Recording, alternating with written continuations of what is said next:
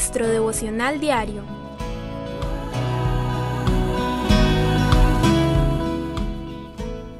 La palabra de hoy, no te alejes de su presencia.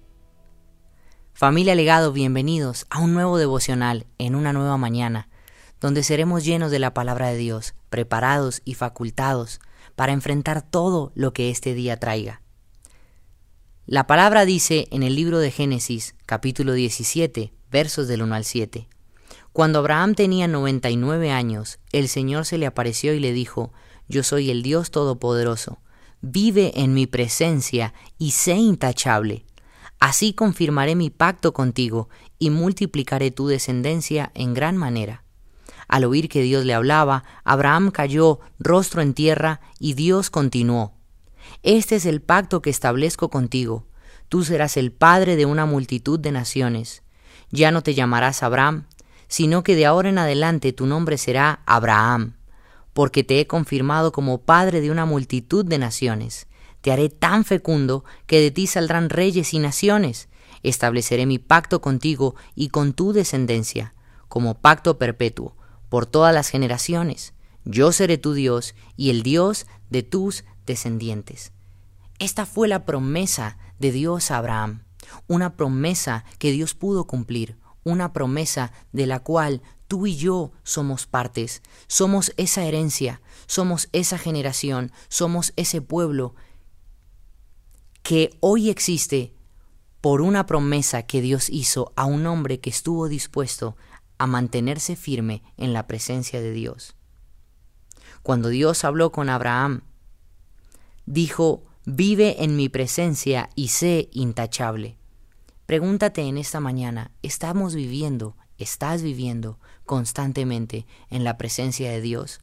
Hay algo que te está enfriando, algo que te está distanciando. Hay miedo, hay duda, temor, descontento, desesperanza, ansiedad, tristeza, enfermedad, cualquier cosa que este mundo o el diablo pueda estar usando para confundirte y desanimarte. Y pregúntate si esos pensamientos están llegando a tu vida mientras estás dentro o fuera de la presencia de Dios. Porque mientras te mantengas firme en la búsqueda de su presencia, lo único que podrán llegar serán bendiciones, el respaldo, la fortaleza y la guía de Dios. El Salmo 68, versículo 3, nos enseña cuál debe ser la actitud de aquel que conoce a Dios, de aquel que vive en la presencia de Dios. Pero que los justos se alegren y se regocijen, que estén felices y alegres delante de Dios. Cuando tú y yo estamos en secreto, en su presencia, la alegría podrá invadir nuestra vida. Habrá gozo, estaremos felices, porque estaremos delante de Él, porque Él será quien esté por encima de todo problema, de todo sentimiento de desesperanza, de toda soledad, de todo dolor. Cuando Jesús toma el primer lugar, el lugar que a Él le corresponde, tu corazón y tu vida serán invadidas de completa alegría y completo gozo. Ahora piensa por un instante, Dios no traerá un cambio a nuestras vidas hasta que no reconozcamos que lo necesitamos. En algunos casos, Dios no traerá ningún tipo de cambio hasta que no reconozcamos que hemos fallado o que estamos equivocados y necesitamos cambiar. Porque Dios no cambia a nadie a la fuerza. Todos los ejemplos en la Biblia que gozaron de la bondad y el cambio para bien que esperaban fue porque primero se arrepintieron y reconocieron que no es a la forma del hombre, sino a la forma de Dios.